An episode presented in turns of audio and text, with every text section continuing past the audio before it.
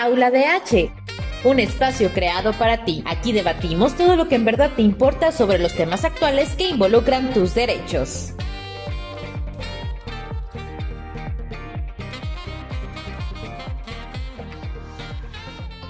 Hola, muy buenas tardes a todas y todos. Muchas gracias por estar aquí nuevamente en esta cápsula de Aula DH Derechos Más Humanos de la Comisión Estatal de Derechos Humanos de San Luis Potosí.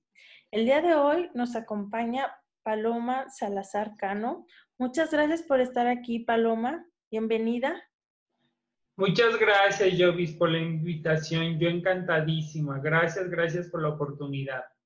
Muchas gracias, Paloma, y muchas gracias, Gaby, que nos, nos acompaña siendo intérprete de lengua de señas mexicana. Gracias, Gaby.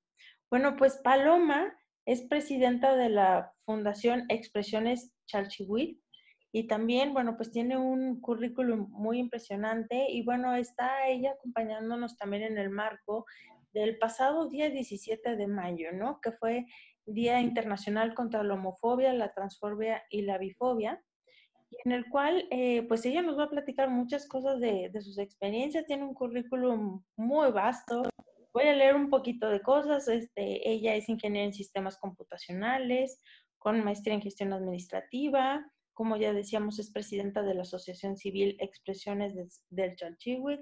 Ha sido em, eh, directora de turismo municipal de San Martín Chalchicuautla y de, de, cultura también. Es diseñadora, es propietaria de la marca registrada Luis Cano, ha obtenido premios por temas de diseño en cuatro internacionales y, y 13 nacionales. Y bueno, actualmente representará al estado de San Luis Potosí en Miss Transnacional México 2020. Muchas gracias por estar aquí, Paloma. Bienvenida. Gracias, Jovis. Yo encantadísima. Gracias, gracias por la oportunidad. Gracias a ti, Paloma. Oye, pues nos gustaría que nos contaras cómo iniciaste en el activismo, porque pues en un momentito más nos contarás sobre todo qué hace tu, fundación, pero cómo iniciaste el activismo por los derechos de las personas LGBT y Q.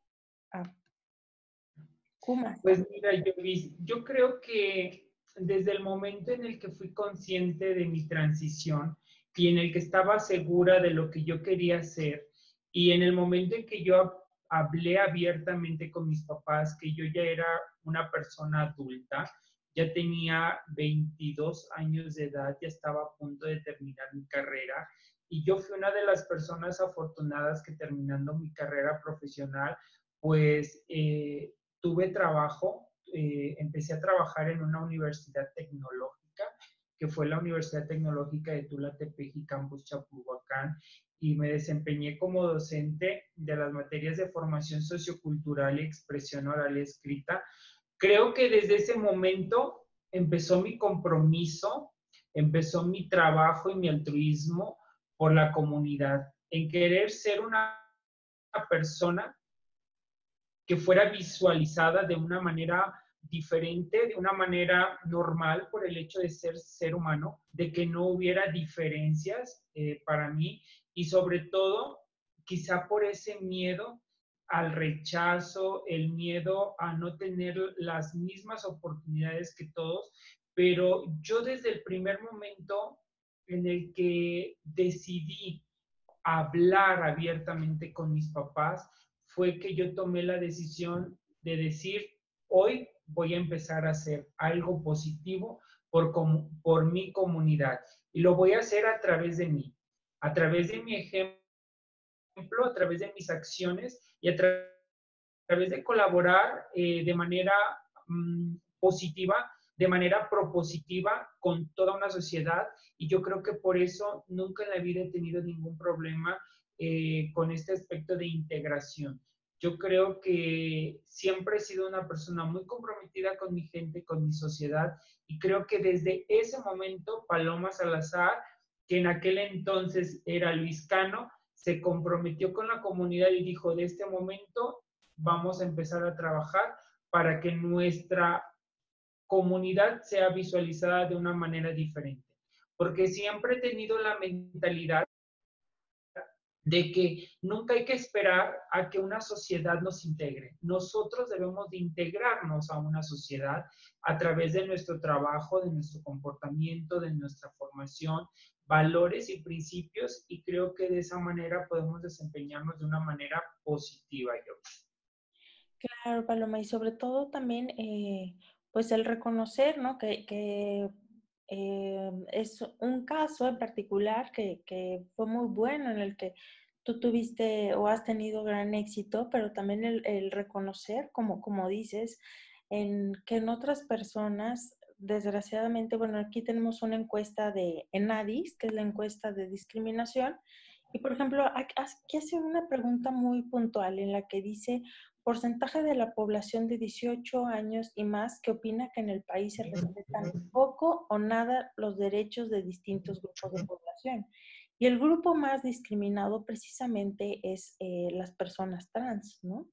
Entonces es por eso tan importante el empezar a, crear escenarios donde las personas estemos eh, integradas, ¿no?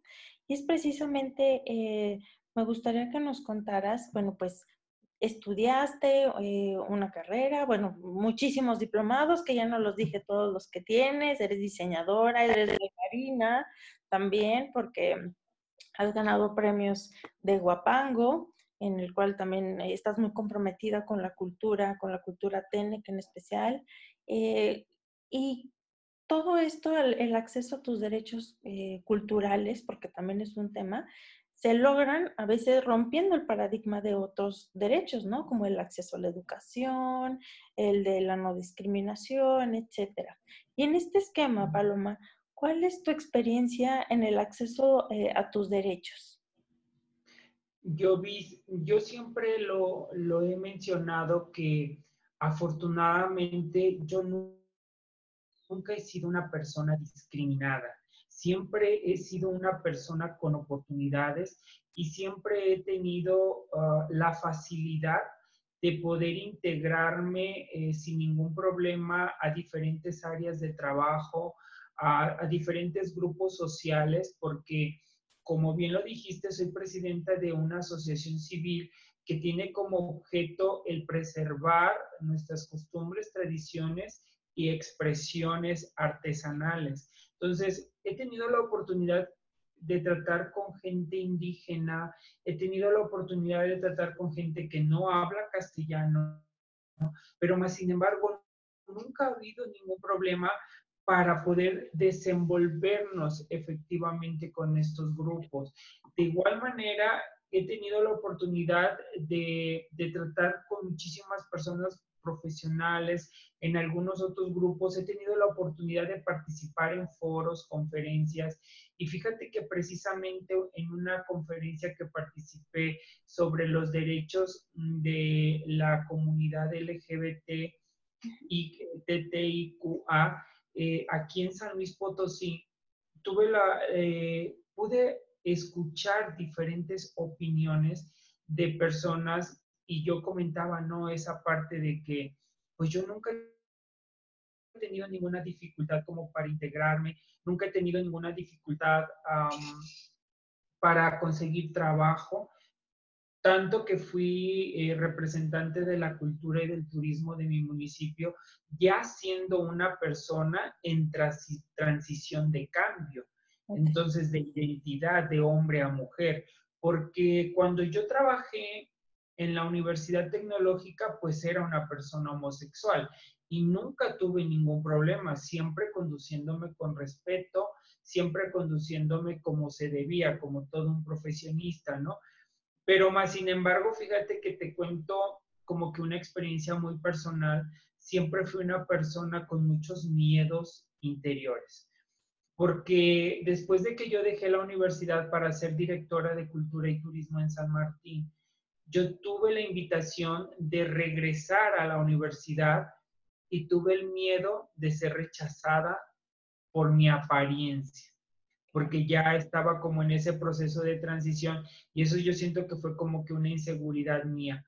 Nunca pude descubrir si la institución iba a rechazarme o no, por el hecho de que yo dejé siendo la universidad un hombre y ahora regresaba una mujer.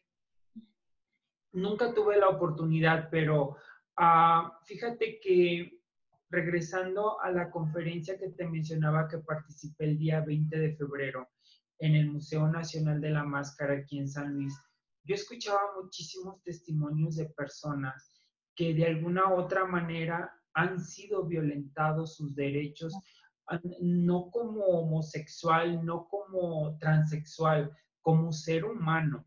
Porque yo, yo considero que hoy en día ya no debe de haber como que esas clasificaciones, ya no debe de haber como que esas diferencias. Yo creo que hoy en día ya simplemente nos tienen que ver como lo que somos, como seres humanos con capacidades, con inteligencia, con valores y con principios. Entonces, yo de manera personal, yo no te podría decir que de alguna otra manera mis, mis valores, eh, mis derechos han sido violentados, pero sí he tenido como ciertas inconformidades. Como mencionarte alguna, de que cuando se vino todo este movimiento de la aprobación de la ley para los matrimonios igualitarios, y que ya había como que opiniones eh, encontradas, a favor, en contra y demás. Y yo siempre he sido una persona que tengo un lema. Eh, nunca estar en contra de nada, pero nunca a favor de todo. Entonces, eh, yo me ponía a pensar de que, bueno, un, un, heterosexual tiene la libertad de elegir con quién casarse, igual tiene obligaciones y responsabilidades. Entonces, yo como mujer transexual no tengo esa libertad de poder elegir con quién quiero casarme, si en caso quiero casarme, ¿no?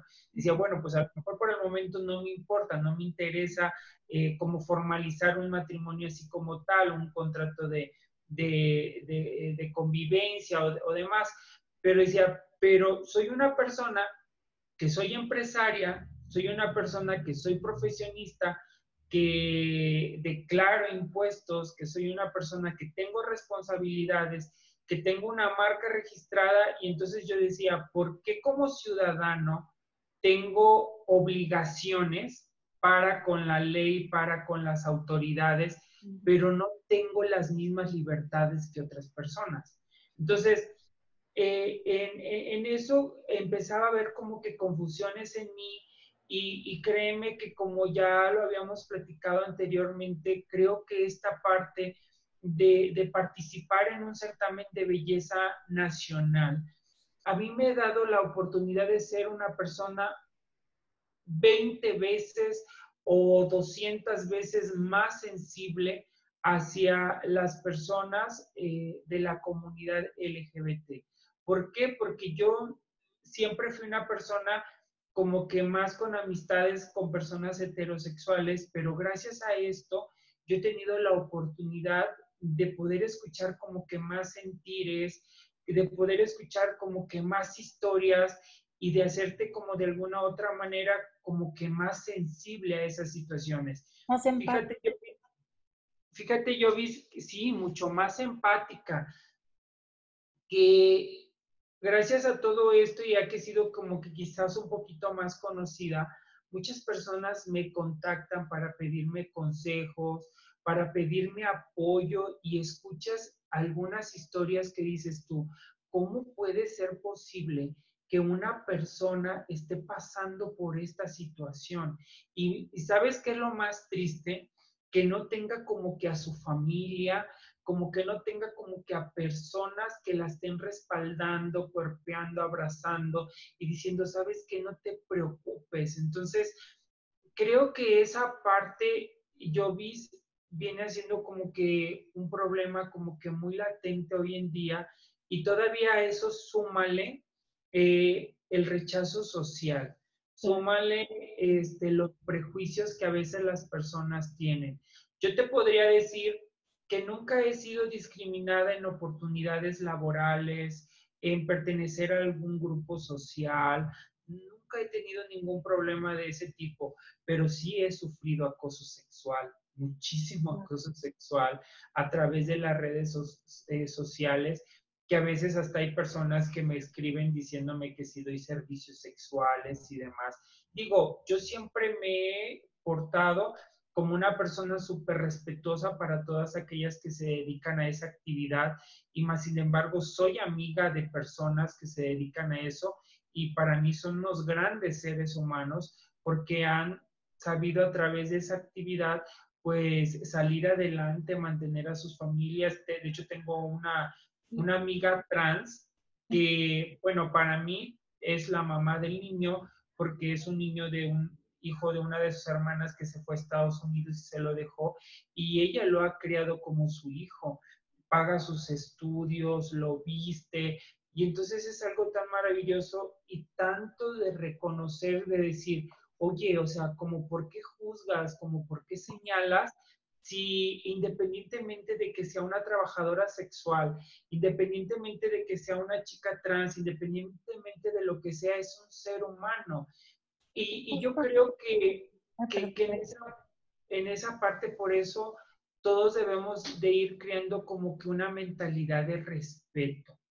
Creo que yo, eh, creo yo fielmente que mientras nosotros mantengamos una mentalidad de respeto, vamos a saber, saber ser empáticos con todo el mundo.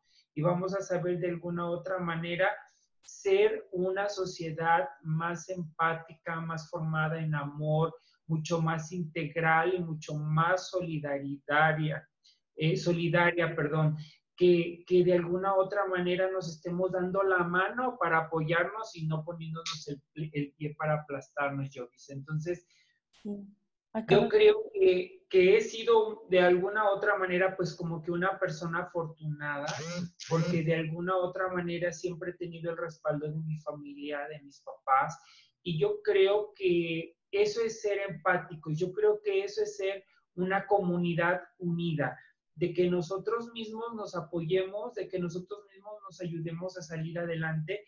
Y bueno, la verdad yo siempre lo he dicho y quiero que me lo permitas expresar aquí contigo, que yo siempre he sido una persona dispuesta a apoyar y que cualquier persona que necesite ayuda, apoyo, de lo que sea, estoy para servirles, la verdad. Muchas gracias, Paloma. Y justo también lo que tomas el tema, que es el centro de los derechos humanos, es la dignidad de que todas las personas somos valiosas, ¿no? Y que justo este es el acceso de derechos. Digamos que no es la persona, sino es el acceso a los derechos a los que se le han violado o a los que ha tenido acceso, los que forman eh, de cierta manera eh, escenarios, ¿no? Eh, es, justo lo que, lo que comentabas y, y también tú al ser portavoz de, del tema de derechos, ¿no? Eh, el tema de que con las instituciones que se pueden eh, acercar, que justo la discriminación es un delito, ¿no?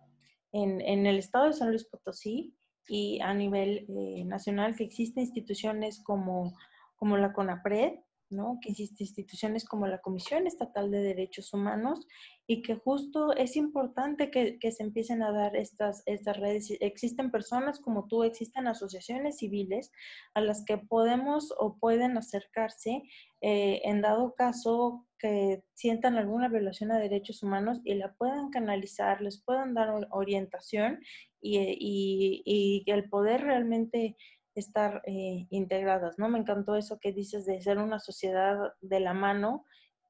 Lo estamos viendo y, lo estamos viendo en este contexto justo de, estas semanas, ¿no? En, esta, en el alzar la voz en el tema del racismo y podríamos hablar de muchos otros temas de, discriminación y de acceso de derechos, ¿no? Y justo en este tema también, eh, en el cual rompiste muchos esquemas al ser una funcionaria pública, ¿no? Eh, fuiste directora de, turismo, de cultura. Eh, ¿Cómo fue tu experiencia al ser, eh, porque pues ahorita vamos a hablar de tu fundación, pero quiero que nos cuentes cómo fue tu experiencia al ser este, promotora de la cultura de San Luis Potosí. Fíjate, yo vi que esa ha sido como una de las mejores experiencias de, mi vida. Eh, he sido una mujer muy afortunada en, tener eh, como que la oportunidad de poder realizar todos mis sueños. Yo creo que el, el hecho de haber sido directora de cultura y turismo y de estar trabajando para mi municipio, para mi gente, eh, dando a conocer a nivel nacional y mundial lo que son nuestras costumbres y tradiciones, ha sido como lo más, una de las cosas más maravillosas que yo he tenido en la vida. Fíjate que para mí ha sido muy, muy gratificante, de mucho aprendizaje, el haber sido directora de cultura porque me abrió muchísimas puertas, me dio la oportunidad de representar a México en el mundo en un evento, en un foro internacional de cultura en Barcelona, España, donde tuve la oportunidad de ir a mostrar algo que amamos nosotros los huastecos, que nos apasiona a todos los sanmartineros. Quiero decir que a los potosinos también, que son las festividades de Chantolo. Y fíjate que yo, sí, yo desde niña que bailaba, yo vi, eh, yo me vestía de vieja, fíjate, casualmente. Bueno, la vieja es un personaje, es como que hacer un poquito la burla a las mujeres, eh, porque tú sabes que, pues, que esto de los coles o de los huevos, como le quieran llamar, pues es un poquito como que la burla a la muerte, ¿no?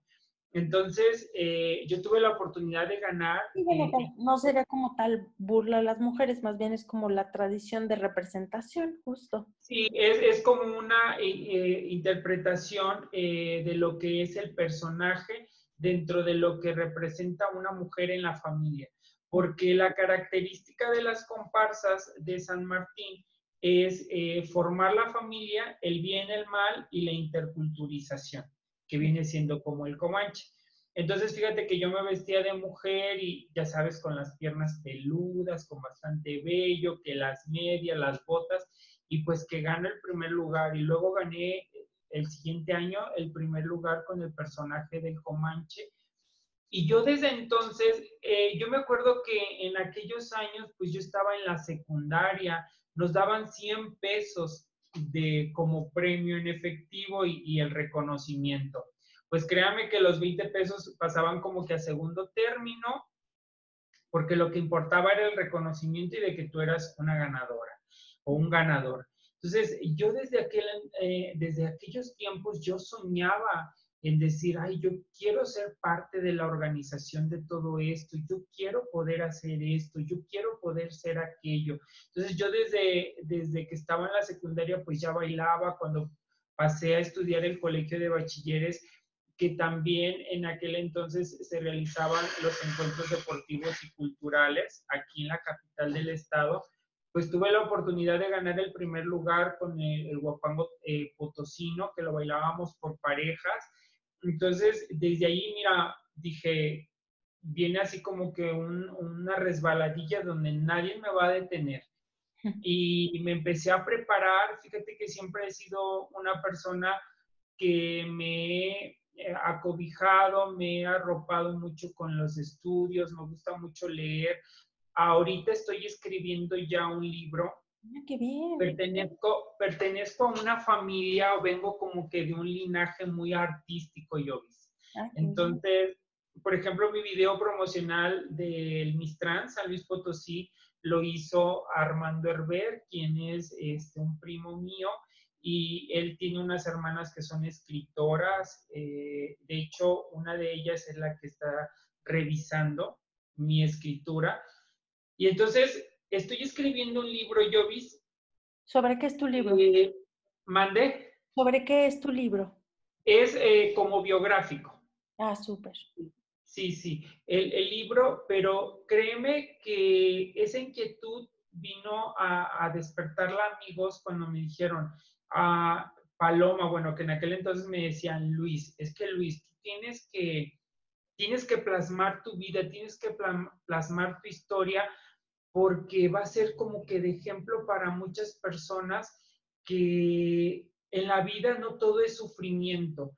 Fíjate que yo siempre lo he dicho y, y, me lo, como que me lo inculcaron como que en la parte en la que me tocó crecer, que sí es un poquito como que triste yo vi, pero sí tuve que ser una persona que lloró en silencio, que tuvo que sufrir como que en silencio toda esta parte de mi transformación y de poder decir, ok, yo soy Luis, pero no estoy feliz, no estoy contenta, no estoy a gusto con la imagen que tengo porque no me identifico. Entonces, todo esto vino a generar a mí una transformación en la que ahora me siento más identificada, en la que me siento mucho más a gusto, en la que me siento más plena, en la que ahora sabes que, que, no tendrías que, que y, y entonces sin, sin ocultar nada, sin mentiras, sin tapujos, sin vendas y sin nada. Y entonces, por ejemplo, te voy a dar una primicia. Mi libro se llama Si yo fuera mujer. Y entonces, muchas personas eh, que, que, han estado platicando conmigo porque me enriquezco de sus comentarios y demás, me dicen, pero es que tú eres una mujer. Tú ya debes de sentirte una mujer. Y yo les digo, no, no, no, espérense. O sea, yo sí me siento una mujer, yo sí me considero una mujer, yo sí creo que soy una mujer. El detalle es de que mi libro se llama de esa manera, yo vi, porque si Dios me hubiese dado la oportunidad de ser una mujer cisgénero, haber nacido mujer, y yo hubiera tenido la oportunidad de ser mamá, y si uno de mis hijos hubiese sido gay, yo le hubiera dicho, hijo, te amo, hijo, te quiero, eres lo más importante que tengo en la vida y yo voy a apoyarte en todas tus decisiones. ¿Y sabes por qué te digo eso, Jovis? Porque quizá a mí me hubiese encantado que mis papás así fueran conmigo. Ay, voy a chillar. Ah, a, mí, me hubiese encantado que, que mis papás quizás así hubieran sido conmigo, porque mis papás siempre tenían como una imagen muy dura, ¿no? Hacia mí. Y cuando yo decidí enfrentarlos, fue muy complicado, Yubis. Eh, quizá yo no he batallado con algunas otras situaciones que algunos otros homosexuales o, que algunas otras chicas transgénero, pero siento que batallé con una de las partes más difíciles de la vida, que es poder cambiar un poquito la mentalidad de tus padres. Si educar a un niño desde cero es complicado, imagínate reeducar a unas personas adultas que ya tienen su mentalidad, que ya tienen su criterio, que ya tienen su formación de decir, pa, mamá, sé que tuvieron a un niño, pero yo quiero ser una mujer. Entonces, ha sido un proceso de aprendizaje, ha sido un proceso de, que hemos estado, yo creo que nos ha unido mucho más que nunca porque mi papá siempre ha sido una persona muy seria, muy recta, muy de pocas palabras, pero imagínate un día que estaba llorando y que estaba en la barra de la cocina de mi casa, que es casa de todos ustedes, y yo estaba llorando porque ya me estaba hormonizando yo. Y entonces, pues uno pasa por procesos un poco complicados y llega mi papá y me abraza por atrás y me dice, ¿por qué lloras? Le dije, pues nada más porque me siento triste. Dice, tú no tienes por qué estar llorando. Dice, alguien te ha hecho algo, alguien te ha hecho sentir mal me dijo, nadie puede hacerte sentir mal, dice, estás aquí con nosotros, somos tus papás, aquí tienes tu casa, tienes techo seguro, comida y tú no tienes nada de qué preocuparte. Yo vi, mi papá en 21 años de mi vida nunca me había dicho unas palabras así, pero justo en ese momento dijo las palabras que yo necesitaba para poder ser paloma. Y entonces cuando yo escuché todo eso, dije, no, yo también tengo que ayudar o tengo que contribuir un poquito a poder ayudar a otras personas que están como que en ese proceso de vulnerabilidad. Entonces, ah, creo que tenemos un compromiso muy grande como seres humanos y que cada uno de nosotros tiene como que un objetivo muy importante en esta vida, en esta tierra, y creo que vamos, vamos a tratar de cumplirlo y de hacerlo. Yo sí con mi libro voy a poder ayudar a muchas o pocas personas, créanme que voy a ser como que la persona más feliz del mundo.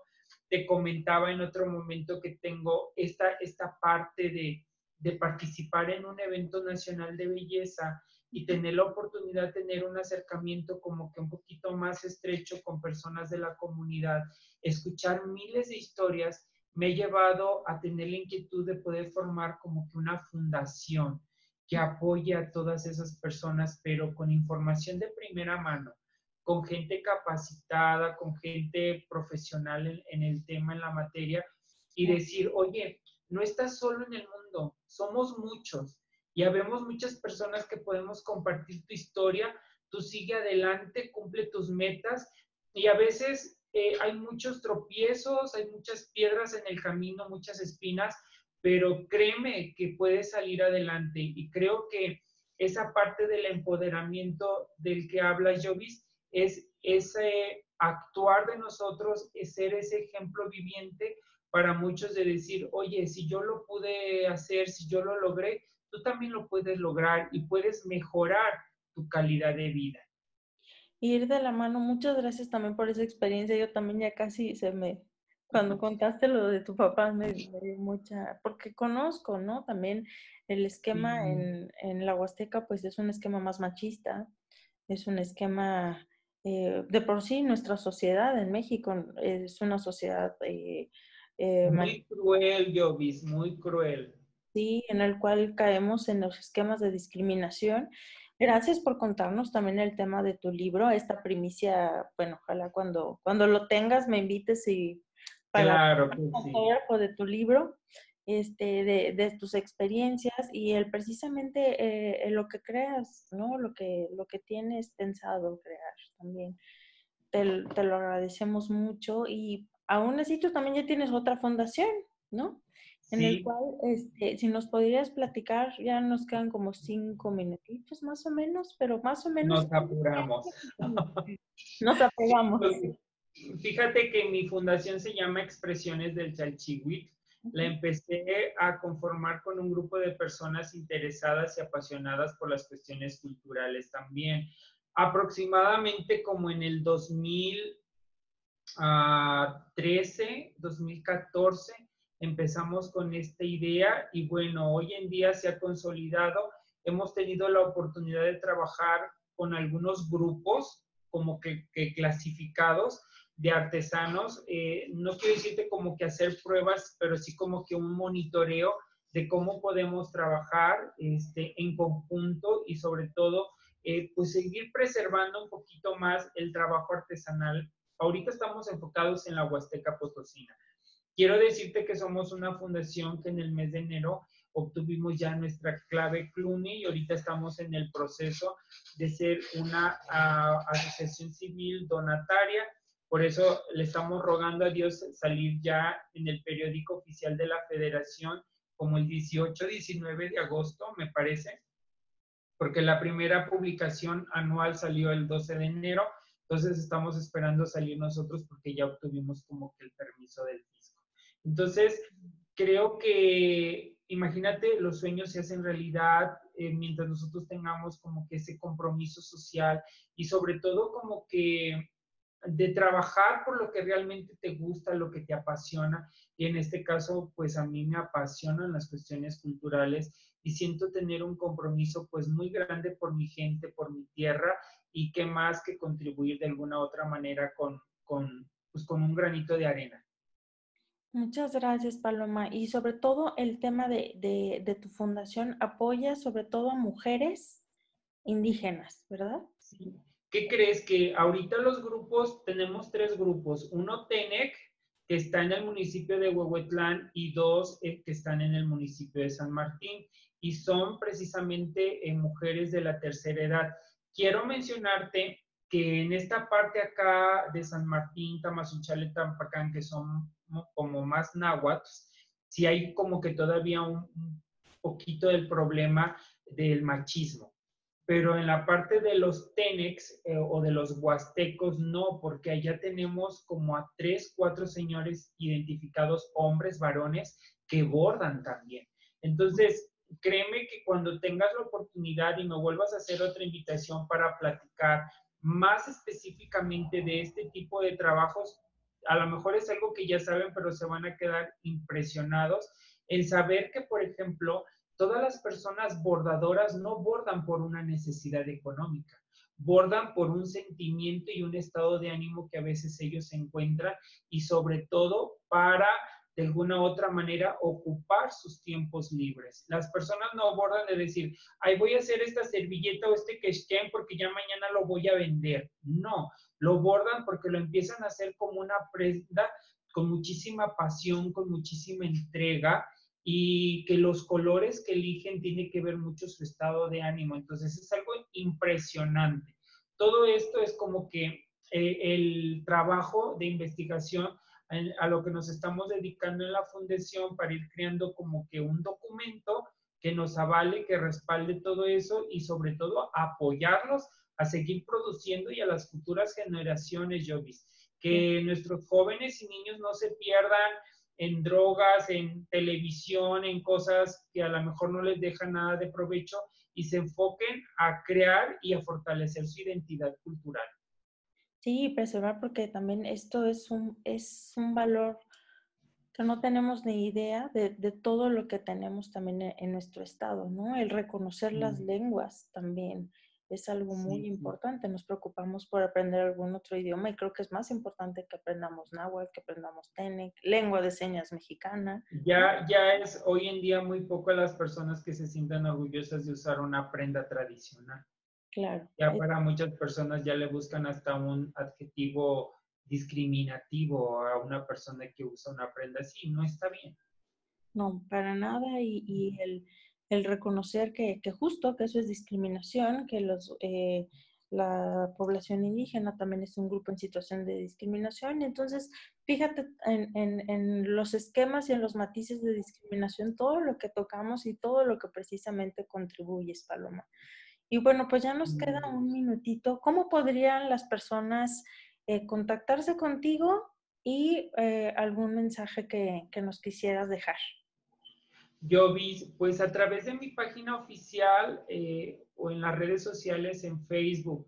En la página de la asociación estamos como expresiones de Chalchihuit, AC, y mi Facebook como Paloma Salazar. Creo que ahí me pueden contactar. La verdad, siempre he sido una persona que me ha caracterizado por ser muy humanitaria, por tener ese espíritu de ayuda y quiero reiterarlo. La verdad, soy una persona muy dispuesta a apoyar, muy dispuesta a ayudar en lo que necesiten. De verdad, creo que debemos de ir buscando ser una sociedad pues mucho más íntegra, mucho más unida pero con acción, o sea, que verdaderamente estemos unidos y dispuestos a apoyar. Y el mensaje que me gustaría dejarte es que, bueno, eh, la vida nos puede poner muchas oportunidades, nos pone tropiezos, a veces nos pone muchísimas dificultades, pero a final de cuentas, todo tiene que ver con la, filosofía que nosotros miremos las cosas o las situaciones. Y creo que mientras nosotros veamos siempre las cosas positivamente, siempre vamos a generar un aprendizaje y siempre vamos a ser mejores cada día.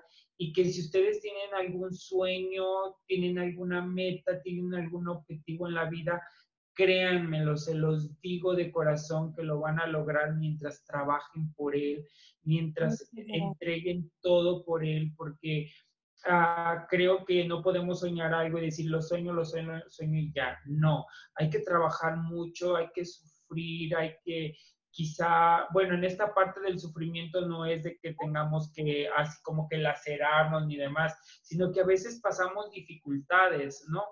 Como los ejemplos que nos dan, que a veces cuando vamos a estudiar nuestra carrera, el sufrimiento implica que a veces estamos limitados económicamente, que a veces no tenemos todo como que a manos llenas y pues así en la vida, ¿no? Pero yo creo que mientras nosotros tengamos claro los objetivos y nuestras metas, siempre lo vamos a lograr. Y algo muy importante, yo vi, hay que valorarnos. Pues muchísimas gracias, Paloma, por, por todo esto que, que nos comentaste. Gracias de verdad. Gracias Gaby también por estar con nosotras en la interpretación de lengua de señas mexicana. Y pues no nos queda más que agradecerte. Gracias Paloma. Muchas gracias Jovi. Gracias, gracias por la invitación. La verdad que estoy muy contenta, muy feliz. Gracias por la oportunidad, por el espacio. Y bueno, yo encantada de volver a recibir otra invitación de tu parte para seguir platicando y así, porque creo que hay muchísimas cosas que podemos aportar en esta parte de buscar esa igualdad y ese respeto a nuestros derechos como seres humanos. Muchas, muchas, muchas gracias y espero que nos veamos pronto. Un mensaje a todos, cuídense. Eh, si es posible que nos quedemos en casa, pues hay que quedarnos en casa. Tenemos que unirnos todos, como siempre. Y Diosito los bendiga siempre y pues ahí estamos. Muchas gracias, Jovi. Gracias a ti, Paloma. Cuando quieras, la Comisión Estatal de Derechos Humanos es tu casa, es la casa de todas y todos. Ahí estamos, seguimos también. Eh, y gracias, gracias a todas y todos por estar. Nos vemos y que pasen una excelente tarde. Adiós. Bendiciones, saludos. Gracias. Adiós.